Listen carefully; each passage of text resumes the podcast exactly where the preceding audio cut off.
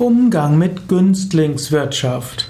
Bist du in irgendeinem Unternehmen tätig, wo du Günstlingswirtschaft siehst, dann musst du überlegen, bin ich im richtigen Unternehmen?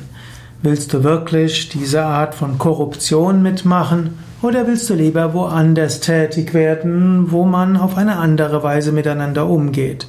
Aber bevor du dort zu vorschnellen Schlüssen kommst, musst du erst überlegen, ist es wirklich unethische Günstlingswirtschaft oder heißt es mehr, die Menschen, die sich besser kennen, die gehen freundlicher miteinander um und sie helfen sich gegenseitig.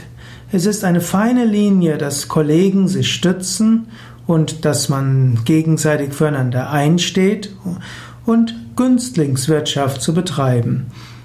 Es gilt zu überlegen, ist es wirklich Günstlingswirtschaft?